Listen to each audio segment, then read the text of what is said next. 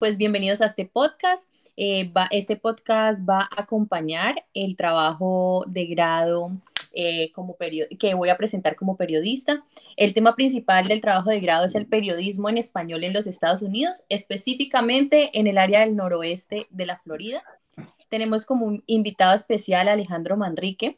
Eh, Alejandro Manrique se convierte en una pieza muy, muy importante dentro de la orientación y la guía eh, que busqué para este trabajo de grado, porque, porque ha tenido experiencia real eh, dentro de todo el proceso que estoy investigando, ¿no? Alejandro es periodista egresado de la Universidad de Columbia en Nueva York, es abogado de la Universidad de los Andes, eh, ha trabajado como editor de periódicos eh, latinos en los Estados Unidos, eh, tanto en Texas como en Norte de Carolina. ha sido director de contenido de Cox Media en Atlanta y bueno, más recientemente está trabajando como docente en la Universidad Javeriana. Entonces, Alejandro, pues bienvenidos a este podcast. Muchísimas gracias por tu tiempo. Alejandro, una de las, digamos, como cosas que pude leer sobre ti eh, en algunas entrevistas que te han hecho o artículos que han escrito, hablan de ti como una persona que también eh, se ha enfocado a ayudar a la preparación de los reporteros hispanos en los Estados Unidos. Claramente porque viviste la experiencia de ser uno en los Estados Unidos. ¿Cómo fue la experiencia de ser periodista aquí? Pues primero, eh, la experiencia es muy, de alguna manera, distinta a la que uno puede vivir en Latinoamérica. Yo he tenido ambas experiencias. Eh, la, experiencia principal es que, digamos, uno en, Estados Unidos no le está hablando al poder directamente, pues uno no está interactuando con eh, el grueso de la sociedad, ni, está, digamos, de alguna manera eh, dialogando con el poder, como se hace en Latinoamérica, o como se puede hacer en Latinoamérica, porque el poder no se escucha. El poder en Estados Unidos solo escucha los medios en inglés. Entonces, eh, eso es una diferencia fundamental. Eh, y los medios en español, como los medios en chino, en ruso, en coreano, en polaco, en, en lo que sea, pues no hacen parte de la discusión política, no hacen parte del diálogo público. Eh, solo lo hacen cuando los medios en inglés retoman alguna investigación, alguna historia, alguna información de parte de los, de los medios en español. De resto no hacen parte como de el engranaje de la información y el engranaje de, de, lo que busca pues la libertad de prensa eh, en las sociedades, que es hacer responsables a los poderosos de, de sus acciones. Al estar en otro idioma, los poderosos no le ponen cuidado aunque a veces tengan consecuencias judiciales o aunque a veces tengan consecuencias políticas, pues, pero no hacen parte, pues, como de, no hacemos parte como del, del ecosistema de los medios, por decirlo de alguna manera. Entonces, eso es bastante extraño. Eh, y también es distinto, pues, porque digamos que los medios en español tienen como una, no solo tienen como misión, digamos, eh, buscar la verdad y decirle el interés público, sino también el hecho de que tiene que, comer, que convertirse en alguna manera en como en los portavoces de una comunidad que tampoco es escuchada, que tampoco es querida, y también como en los, en los líderes y eh, sí, en, como tener un, liderazgo en esa comunidad más allá del periodismo, pues. Eh, y eso pues de alguna manera como que contradice los estándares más eh, claros del, oficio o de, no convertirse en activistas de una, de una comunidad, pues aquí forzosamente, por ser una comunidad eh, que no está integrada en la sociedad, que todo lo contrario es perseguida y es eh, por las autoridades y demás, entonces casi que los eh, casi que los medios hispanos son como un refugio para muchos de ellos. y, y, como que se pierde esa labor neutral que tienen los periodistas eh, pues, frente a, las comunidades que informan, pues, y pasan en algunas veces a ser activistas. No pueden evitarlo, pues. Entonces, eso es lo, eso es lo distinto, pues.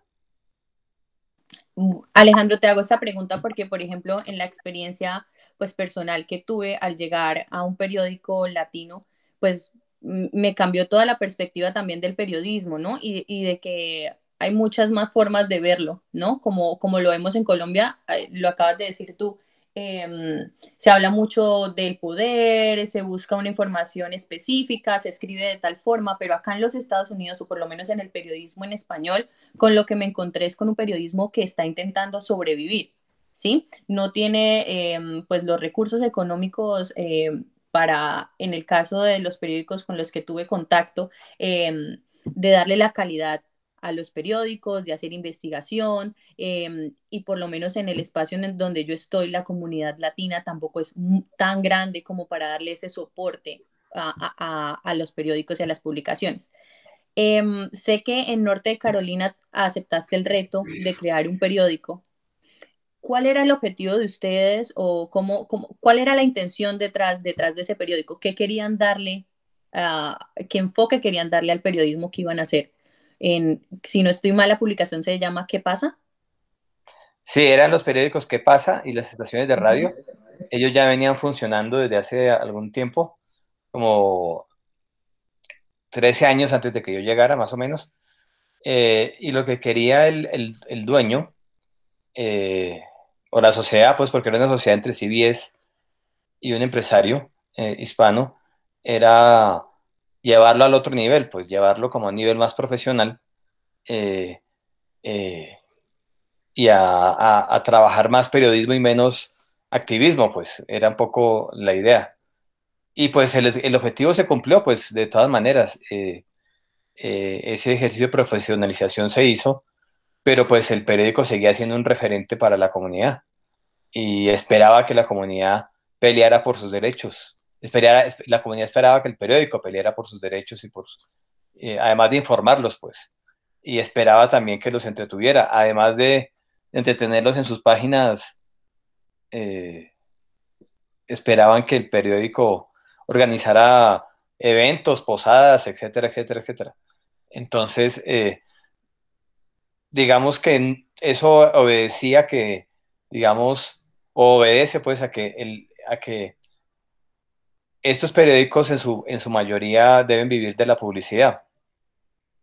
Y las agencias de publicidad tienen solo un, mínimo porcentaje destinado anualmente a lo, que ya, a lo, que llama, lo que ellos llaman la prensa étnica o la prensa hispana o lo que fuera, dependiendo de la comunidad donde se encuentran, y no van a subir sobre ese, ese porcentaje, que generalmente es como el 10% del presupuesto de publicidad. Y la gran mayoría de ese, de ese 10%, además, ya está de alguna manera comprometido con Univision. Eh, que para mantener a esa cadena de, radios y televisión tan grande, pues tampoco le es suficiente. Entonces, eh, eh, no le es suficiente porque no es la gran cantidad de gente la que los lee, los escucha o los ve. y además es, es, la, es, la, comunidad inmigrante, que es la más pobre en Estados Unidos, pues su capacidad de compra tampoco es que sea máxima ni, o sea, apenas es mínima, pues. Apenas para llegar a que los grandes anunciantes eh, hagan parte de ese modelo de negocios, pues se requiere de casi un esfuerzo monumental y no lo, y no lo van a hacer de manera consistente, pues. Para llegar a los Walmart y a, los, a, a las grandes eh, cadenas, pues eh, es muy difícil, pues. así que, pues, para hacer periodismo por lo menos con los estándares estadounidenses, se requiere pues de un modelo de negocios mucho más fuerte, mucho más sólido, con muchas más gentes que puedan ver, leer y entender lo que se escribe ahí, y con eh, una capacidad de consumo más grande de la que tienen de la que tiene la comunidad hispana. Y además digamos que están como condenados a morir porque de todas maneras las segundas generaciones, o sea, los hijos de los inmigrantes que nacen siendo americanos o que se naturalizan como estadounidenses, terminan leyendo en inglés y terminan eh, eh, haciendo, o, haciendo periodismo en inglés o eh, consumiendo el periodismo en inglés. e incluso ya ha habido experimentos solo de, solo de medios de comunicación dedicados a, a trabajar temas de hispanos en inglés y también han fracasado, pues porque de todas maneras sigue siendo un nicho muy pequeño eh, para el total de la población y para tener un modelo de negocios que compita con, el New York Times, el Washington Post, algunos de esos grandes medios. Entonces, pues son medios de nicho que sobreviven y que hacen periodismo cuando pueden. Es como la, la, conclusión, pues. ¿El periódico en el que tú trabajaste era gratuito? Sí, eh, cuando Rumbo empezó en, Texas, eh, costaba 25 centavos y no se lo llevaba la gente, pues. No, a veces, a veces no pagaban los 25 centavos. Cuando se volvió gratuito, eh, como al año, el periódico se lo, se lo rapaban, pues. Y aún así, pues tampoco fue un modelo de negocio, pues. Si no pagaban los 25 centavos, eh, cuando los pagaron, tampoco, y, digamos que se podía probar más objetivamente que había aumentado la lecturabilidad, tampoco las agencias de publicidad daban más publicidad, ¿me explico? Ahora uno podría pensar, por ejemplo, en una revista nacional o en algo nacional eh, pero tampoco da, tampoco da el dinero, pues. Tampoco da el, modelo de negocio para contratar reporteros por todas partes y trabajar con eh, editores y con gente formada y con... ¿Qué pasó con ese proyecto? Al final, ¿en qué quedó? De, me contabas se antes, se quebró, pero tuvo una inversión muy grande, ¿cierto? Tuvo una inversión de 44 millones de dólares. 44 millones de dólares en tres años. En tres años. Y no sobrevivió, pues. Nunca recuperó la inversión, ni siquiera. Ni siquiera recuperó, yo diría, ni la décima parte de la inversión. Digamos que cuando escuché la experiencia y conocí, digamos, eso que tú viviste con este periódico y ya también eh, conociendo la historia de estos periódicos más pequeños aquí en el noroeste de la Florida, llego a la conclusión que aún teniendo los recursos, la inversión, los periodistas, o como en el caso de los de acá que ya conoces, que trabaja una sola persona produciendo un periódico, tampoco es rentable. O sea, a la final podríamos llegar a la conclusión de que el periodismo latino en los Estados Unidos aún no ha sido, digamos, como descifrada el camino mágico de que sea rentable, ¿no? Pues yo diría que, por ejemplo, los de en, Carolina del Norte, sí eran rentables, pero marginalmente, pues sí producían algún dinero, pero marginalmente, pues. No era una inversión, o sea, no era, no era un ingreso de recursos grande, pues. Era. Y eso es porque el, empresario que trabajaba en, esos periódicos, el propietario, copropietario, eh, era muy hábil, pues. Y lograba. Eh, y tenía un modelo muy interesante porque utilizaba las radios como marketing como, marketing del propio periódico y utilizaba las radios para hacer economías de escala con el periódico. Pero aún así no es que diera millones de dólares, no. Apenas, apenas daba unos, unos, unas utilidades a fin de año eh, y, que las mezclaba con la empresa que tenía de temporal, de temporales y, otras empresas que él tenía, pues. Eh, pero no tampoco es que le diera millones, no. O sea, él, ese, personaje pudo haber metido dinero en otro negocio y hubiera sacado mucho más, pues. Pero pues quiso hacer esto. Um, aquí vengo a otro punto que, que, también vale la pena, digamos, rescatar y es la parte de que estas personas que se dedican a construir y a mantener eh, los periódicos latinos Em, detrás de todo esto también logran tener un estatus o crear mm, lo que tú dices, un negocio, digamos, redondo. Lo mismo sucede aquí en el noroeste de la Florida con estos dos periódicos que son pues los únicos periódicos latinos que hay en la zona, ¿no?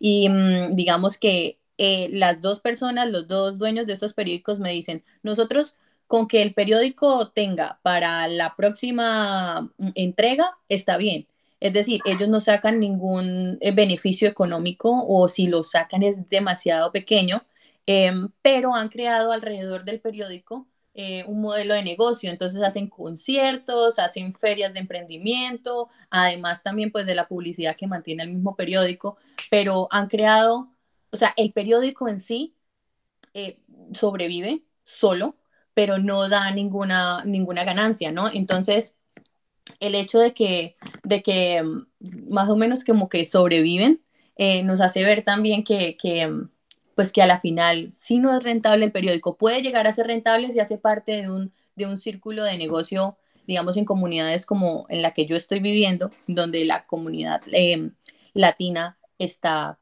creciendo.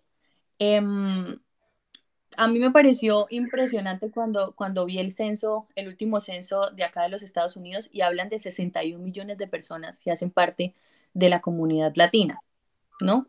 Em, me parece impresionante que, tampoco, que el periodismo no, no haya logrado leer a esta comunidad y, hacerlo rentable, o sea, de las dos formas. Pero es que de esos, de esos 60 millones, eh, ¿cuántos hablan español? Pues de esos 60 millones, no sé, hablarán que 8 millones español, y eso es muy poquito para tener un, un 8 eh, millones, no sé, o 10 millones, pues no sé.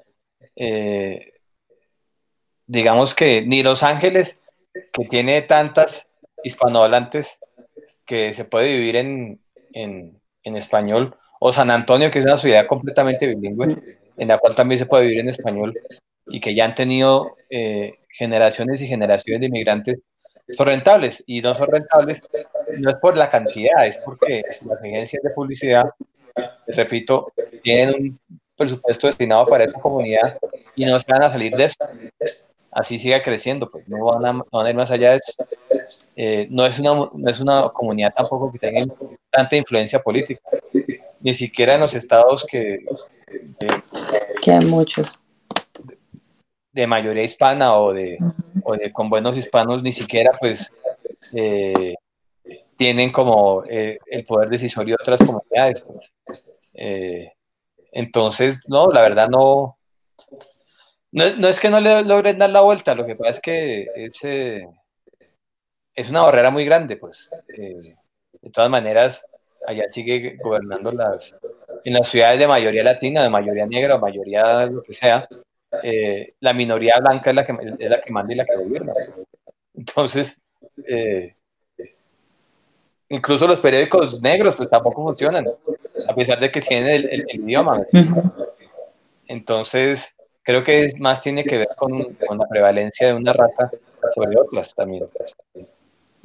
Ese es un súper punto porque, bueno, yo estuve eh, investigando em, y encontré una investigación que hizo la Universidad de Harvard con Jorge Ignacio Covarrubias, em, donde hablan del periodismo en español en los Estados Unidos, ¿no? Y entonces em, hacen una encuesta a 140 representantes de medios en español en 44 estados de los Estados Unidos y les hacen varias preguntas. Dentro de esas les dicen como que, ok, ¿cuál, ¿cómo ven el futuro del periodismo latino? ¿Sí? En los Estados Unidos. Mm, ¿Cómo lo viste tú? ¿Cómo, como después de haber vivido la experiencia de trabajar acá, ¿le ves futuro al periodismo latino aquí en los Estados Unidos? No, la verdad no. O sea, no le veo, no, no le veo futuro al periodismo en general. pues es, difícil ver el futuro al periodismo. Digamos, hay un periodismo que sí podrá sobrevivir y lo está, y lo, está haciendo. Es un periodismo de altísima calidad que, se produce en, en algunos medios, eh, que tiene un modelo de suscripción digital y de publicidad como muy fuerte, pero son marcas globales que tienen millones y millones de, de lectores y millones y millones de suscriptores. Ese es el periodismo que se ha probado que está ahorita a la vanguardia y que puede sobrevivir con ese modelo, pero el resto no. El resto es, eh, o sea, aquí en Colombia está Noticias Uno, por ejemplo, que, eh, que vive desde las donaciones de gente como yo, pues, eh, y, gente que quiere sacarlo adelante por, porque cree que, que Colombia, por ejemplo, necesita un periodismo independiente, pues, pero que, que, que, que en un país como, no sé, Francia o qué sé yo, Inglaterra tengan así un medio. En Inglaterra tienen la BBC y la BBC sobrevive porque es una suscripción que el gobierno cobra y que es un medio pues estatal, pero que le garantiza la independencia al medio para que haga su trabajo, pues. Eh, y mientras no haya un modelo en esta revolución digital, pues va a ser muy difícil que se pueda hacer periodismo. Pues porque no hay cómo pagar las nóminas, no hay cómo pagar... Eh, eh, es decir, cuando, cuando irrumpe el modelo digital y la revolución digital y le quita a las, a las plataformas que hacen el contenido su pago para pasárselas, para de alguna manera eh, pagar, eh, pagar por el contenido a quienes distribuyen el contenido y no a quienes lo hacen, pues entonces se acabó el modelo. Eh, mientras eso no se reverse o, no se busca otra manera de ingreso, pues no, es muy difícil. Y mucho, pues, mucho menos pues en, en, en periódicos hispanos, en español como, en, como estos que me mencionas. Eh, y lo que eh, ahora no digo que no sean importantes, pero son muy importantes para la gente, pues. Eh, y que se pueda hacer periodismo a veces, y claro que se puede hacer periodismo, pues. Pero pues son emprendimientos como muy difíciles de, de sustentar en el largo plazo, pues. Y, y, y, que no van a generar pues dineros, pues. Um, Ah, digamos que ahí tocas un tema súper importante que es la calidad, ¿no? Entonces, es lo, digamos que de frente me encontré con eso a la hora de trabajar y hacer mis prácticas en uno de los periódicos de aquí, y es encontrarme em, que la importancia de la calidad de, digamos, de la información no es lo más importante. ¿Sí? Digamos que cuando estamos en la academia nos, nos enseñan a eso, ¿no? A la investigación, a la necesidad de traer también cosas nuevas, contenido nuevo, pero lo que veo es que para el subsistir, para poder subsistir, estos periódicos le restan a la calidad, hacen lo que se puede con lo que se tiene, ¿sí? Hay agencias que, por ejemplo, les permiten em, utilizar las noticias de ellos, em, y ellos están bien con eso, no, no les preocupa el hecho de que, de que no se esté haciendo mucho periodismo. Es más, en, en los resultados de la encuesta de la que hablábamos antes, antes eh, una de las personas respondía que él sentía que estaba haciendo la labor porque informaba, que el periodismo latino no estaba en búsqueda de descubrir cosas, de investigar cosas, sino de informar. ¿Qué opinas tú sobre eso, sobre la calidad y, cuál sería el objetivo pues, entonces? Pues mira, yo creo que es que también depende de, los editores, pues, eh, y de la voluntad de los editores para hacer un trabajo de calidad, pues. Eh, yo siempre puse por encima la calidad hasta que pude, pues. Hasta que uno se aburre de pelear, pues, con, eh, con, con, el dueño diciéndole a uno que puede hacer lo mismo, eh, que puede generar el mismo dinero gastando menos en periodistas, pues, ¿no? pero sí, o sea, realmente para que ellos, para, estos, para que esos periódicos, o sea, no es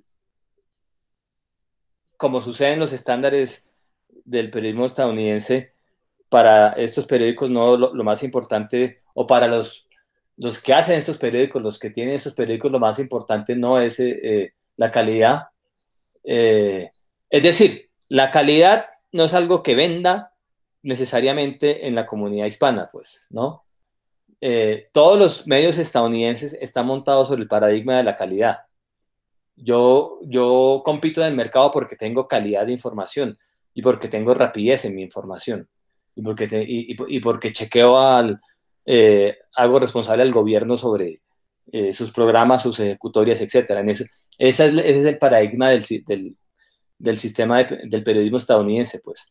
En el periodismo hispano, pues no. Eh, no se necesita tener calidad para que el, periódico lo recojan, pues, y se lo lleven y lo lean y, y para que compren los productos que se anuncian ahí, no, no necesariamente.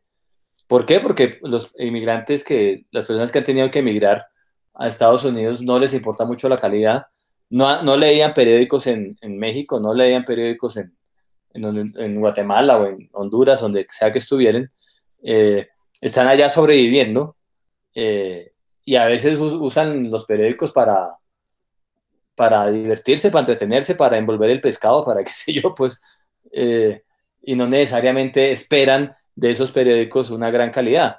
Sí esperan que los ayuden y que avancen sus, sus eh, que hablen de sus derechos y eh, que los guíen en ese país, pero, pero que estén esperando investigaciones periodísticas, que se revelen cosas. No, ellos no esperan eso, pues. Eh, entonces es más bien como un capricho de los editores de hacer buen periodismo y de ganarse unos premios y ya, pero, pero, pero igual esos, de hecho, siguen sobreviviendo, pues y los hace una persona y copian cosas de internet y copian cosas de y ahí siguen, pues. Entonces, pues más bien depende de, y eso es una dura lección que recibimos con, los periódicos en rumbo, pues, que siempre había competidores que eran muy malos y los competidores siguen y rumbo no, ¿no? Ahora, por ejemplo, ahorita con la vacunación y con, y con todo lo de la pandemia se ha notado mucho la ausencia de periódicos en, muchos eh, lugares donde hay comunidad hispana eh, y donde no hay periódicos en español que les informen, pues, dónde vacunarse o, o, o, o usar un tapabocas. Eh, eso sigue patente, pues. Pero, pero pues, también tendrán otros mecanismos de información, pues los hijos le dirán que en el periódico en inglés están diciendo esto, que en el noticiero en inglés están diciendo esto, o qué sé yo, pues. Entonces, eh, es una experiencia muy, eh, muy, muy distinta a la que uno eh, se espera, pues, y la que uno cree que va a hacer, pues. Y, pero igual, pues, en mi caso, yo siempre he puesto la calidad sobre lo demás y si no les gusta, pues mejor me voy. Entonces, ese ha sido como mi, como mi, como mi, como mi, mantra con el tema. Eh, cuando ya no se pudo hacer un buen periodismo en rumbo, pues me fui para otra parte que me decían que se puede hacer buen periodismo. Y cuando ya me cansé ahí de tanta presión del dueño y de los anunciantes, renuncié y me vine para Colombia, pues, o sea, no, ¿sí me explico?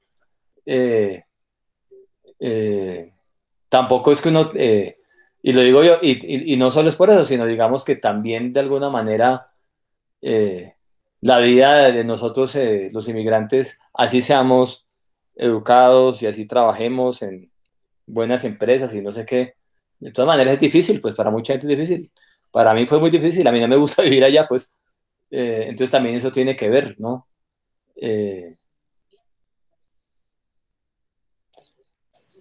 ¿Cuál crees que es la importancia del periodismo latino en los Estados Unidos? Importancia del periódico o del periodismo en español, el periodismo hispano, es que de todas maneras hay una comunidad que necesita estar informada, una comunidad que no habla inglés, que no entiende inglés y que tiene, digamos que, por ejemplo, ahorita en la pandemia es, es vital que ellos estén informados sobre cómo prevenir el contagio del virus, cómo, eh, dónde vacunarse. Eh, digamos, si, por ejemplo, Estados Unidos quiere alcanzar pronto su inmunidad de rebaño en, esta pandemia, y reactivar la economía, eh, salvar vidas, pues va a tener que informar a estas personas que trabajan en, y que viven en español, que no entienden inglés, qué es lo que tienen que hacer. Y para eso los periódicos en español y las cadenas de televisión en español son fundamentales. Si tomamos eso como ejemplo, pues imagínate en otro, en otro tipo de circunstancias, pues cuando hay huracanes o cuando hay... Eh, de todas maneras, es gente que vive en Estados Unidos, es gente que quiere quedarse en Estados Unidos, es gente que, que por necesidad están trabajando allá, es gente que quiere ser exitosa allá, eh, que quiere ser ciudadanos allá, eh, y, si, y, que no tienen, digamos, un, una, medio de comunicación que los ayude a ser ciudadanos, pues. Eh, entonces, claro que es muy importante. Lo que pasa es que no es negocio, pues. Lo que pasa es que no, y, los empresarios quieren hacer dinero con ellos, pues, pero de todas maneras, no es, la, no es el, dinero que les produciría otras inversiones en Estados Unidos. Eh, de manera que si, había, si habrá algún futuro para el periodismo en español, debe, debe ser como en un modelo distinto, eh, como, como organizaciones sin ánimo de lucro, pues. Ahí sí, ahí sí, como lo es NPR, por ejemplo, pues, ¿no? Eh, tal vez como organización sin ánimo de lucro, pues les podría ir mejor, pues. Pero sí, claro que hay una importancia para informar a millones de personas que viven en Estados Unidos en otro idioma eh, y que no entienden lo que le están diciendo y que no entienden los valores y que no entienden eh, como los mecanismos para salir adelante en esa sociedad. Porque los periódicos español, además de informar, de alguna manera tienen que darles a ellos las herramientas para ser exitosos como migrantes, pues. Entonces, digamos que acá hablaríamos de un periodista, o en este caso también vemos muchísimas personas que ni siquiera son periodistas, pero hacen em, sus periódicos y mantienen sus publicaciones. Em, aquí no, no los impulsa a hacerlo la calidad o crear investigaciones o informar de la mejor manera, sino va más allá de como una ayuda a la comunidad, ¿no? Entonces vemos que esta gente sacrifica parte de su vida, de su tiempo, por sacar adelante, en este caso, pues pequeñas publicaciones que a la final logran digamos, que sí llenar ese campo que el periodismo y de las cosas que también nos enseñan en la academia, que es eh, crear comunidad, ¿no? porque hablando del tema de la pandemia, eh, me tocó trabajar específicamente en eso, ¿no? Hacer la investigación de ver, eh, bueno, están diciendo en estos sitios que sí atienden en español, hagamos la prueba de si me entienden en español. Y de toda la línea de ayuda que en los Estados Unidos estaban diciendo que tenían para los hispanos, en todas me colgaban cuando yo hablaba en español, ¿sí? O cuando, cuando no empezaba hablando en inglés, sino de una decía, hola, eh, estoy enferma, eh, ¿qué debo hacer? Me colgaban, porque, porque sí hace mucha falta em, esa presencia de la comunidad hispana, no solamente en periódicos, sino también, ahorita lo vimos, en la parte de las clínicas, en la asesoría de vacunación, call centers para ubicar a la gente de qué tenía que hacer. Entonces siento que, que ese ejemplo que diste es perfecto porque, porque sin la ayuda, digamos, de los periódicos de aquí, de esta zona, no, no, esta, esta población latina de aquí no habría tenido idea de qué hacer. No, eh, estaría completamente desamparada. Pues. Desamparados. Pues. porque no solamente pues. es eso, acá la gente eh, que trabaja, pues la mayoría de ellos sin papeles ilegales, pues trabajaban en un restaurante, trabajaban en construcción, trabajaban eh, vendiendo comidas, digamos que se quedaron sin trabajo. Cuando cierran todo o cuando mandan a la gente a quedarse en casa, pues aparte de que no saben qué está pasando, o si lo saben o medio entienden por las noticias de sus países, no saben qué es lo que está pasando localmente. Entonces, em, digamos, la señora de este periódico de la Costa Latina lo que hacía era hacer el propio recorrido de su periódico ir parando en cada una de estas partes y viendo que había gente que los habían echado de las casas por no haber pagado la renta, que no tenían que comer porque no había trabajo desde hace un mes. O sea, son, e, es. como una carga bien grande que toman estos periódicos eh, de ayudar, porque si tú miras el inbox de, las páginas de Facebook de estos periódicos, siempre están llenos de, ayudas y nada de sobre periódico, ¿me entiendes? Nada de, ay, es. Eh, es más de que, mire, eh, acabo de tener un aborto espontáneo, no sé qué hacer, cómo me comunico, a qué clínica. Me tocó ayudar a llamar, o sea, cuando trabajaba en el periódico, llamar a la clínica y estar entre la muchacha para sacarle la cita, para ayudarle. Son cosas, digamos que pequeñitas, que van más allá del periodismo, ¿no? Sino también de, de, ser humano, de, de ver esa situación. Si a uno le queda difícil sabiendo inglés, ahora imagínate sin saberlo. De acuerdo. Eh, así es, pues es que esa es la realidad, pues. Entonces, eh, si son necesarios, muy necesarios, eh, y tendrían que reformularse como, como organizaciones sin ánimo de lucro que tienen un periódico y, que, y que dentro, y que digamos no solo informan, sino que también está dentro de su misión el ayudar que estos inmigrantes sean exitosos como en su, en su nuevo país. Esa es como la idea, pues. Bueno, Alejandro, por último, yo quería preguntarte, ¿qué le dirías a un periodista que por cosas de la vida le tocó vivir en los Estados Unidos y quiere hacer periodismo aquí?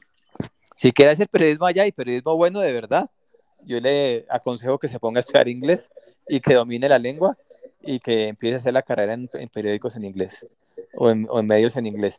O que por otro camino eh, eh, se asocie con alguna persona eh, que tenga confianza y que eh, si quiere hacer periodismo en español, que es muy necesario e importante, entonces crea una, crea una fundación sin ánimo de lucro eh, para que monte un periódico en español y contrate a otras personas en español y que hagan periodismo de verdad. Se puede y se necesita con el, añadido que pues ellos tienen que ser útiles para la comunidad pero que, pero que primero tiene que buscar la sostenibilidad, pues casi que le tocaría volverse empresario y periodista, pues, o tener a alguien muy de confianza, pues, que haga la parte gerencial y empresarial, pues. El camino corto es aprender a, el idioma y trabajar en, en la prensa estadounidense, que ya, que ya no tiene esos problemas de, pues digamos, sí los tiene, pero pues ahí más o menos están sobreviviendo, pues, ¿no? Eh, los, los canales locales, los medios locales de alguna manera ya siempre va a haber como dinero para inyectarles a esos medios. Eh, entonces, esa sería otra posibilidad. Muchísimas gracias por tu tiempo otra vez. No, de nada, María.